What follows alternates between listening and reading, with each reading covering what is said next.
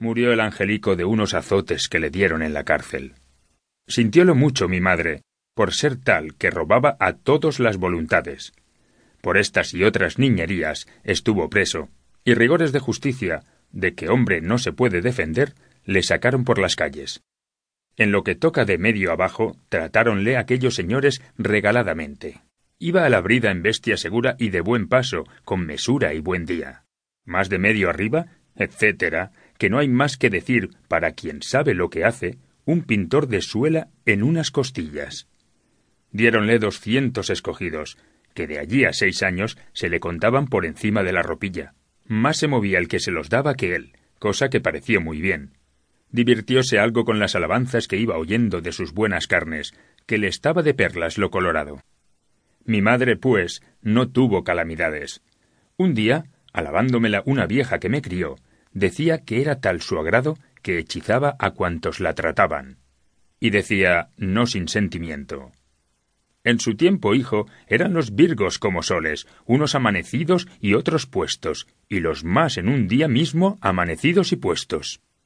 Hubo fama que reedificaba doncellas, resucitaba cabellos encubriendo canas, empreñaba piernas con pantorrillas postizas, y con no tratarla nadie que se le cubriese pelo, solas las calvas se la cubría, porque hacía cabelleras. Poblaba quijadas con dientes. Al fin vivía de adornar hombres, y era remendona de cuerpos.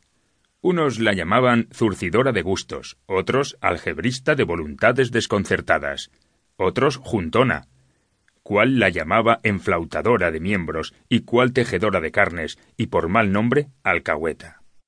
Para unos era tercera, primera para otros, y flux para los dineros de todos. Ver, pues, con la cara de risa que ella oía esto de todos, era para dar mil gracias a Dios.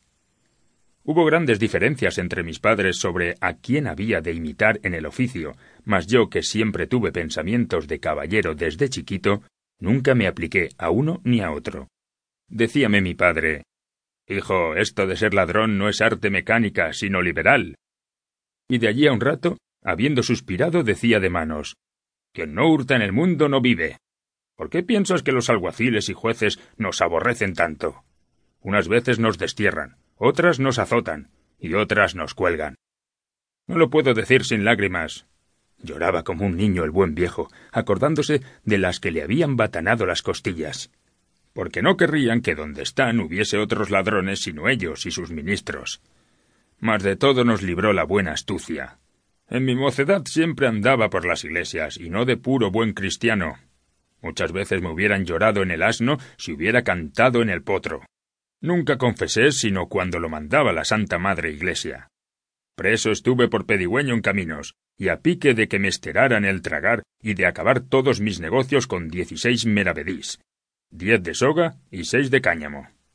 Mas de todo me ha sacado el punto en boca, el chitón y los nones. Y con esto y mi oficio he sustentado a tu madre lo más honradamente que he podido. ¿Cómo a mí sustentado? dijo ella con grande cólera. Yo os he sustentado a vos, y sacados de las cárceles con industria y mantenidos en ellas con dinero. Si no confesábades, era por vuestro ánimo o por las bebidas que yo os daba. Gracias a mis botes. Y si no temiera que me habían de oír en la calle, yo dijera lo de cuando entré por la chimenea y os saqué por el tejado.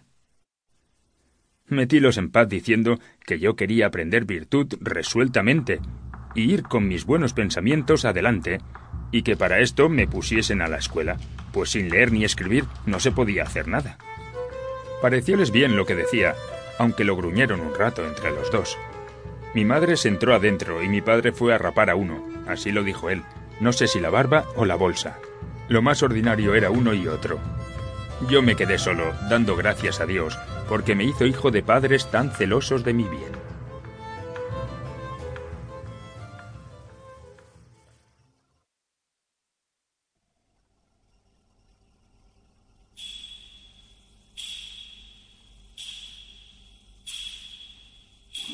Libro primero, capítulo 2. De cómo fue a la escuela y lo que en ella le sucedió. A otro día ya andaba comprada la cartilla y hablado el maestro. Fui señora a la escuela. Recibióme muy alegre diciendo que tenía cara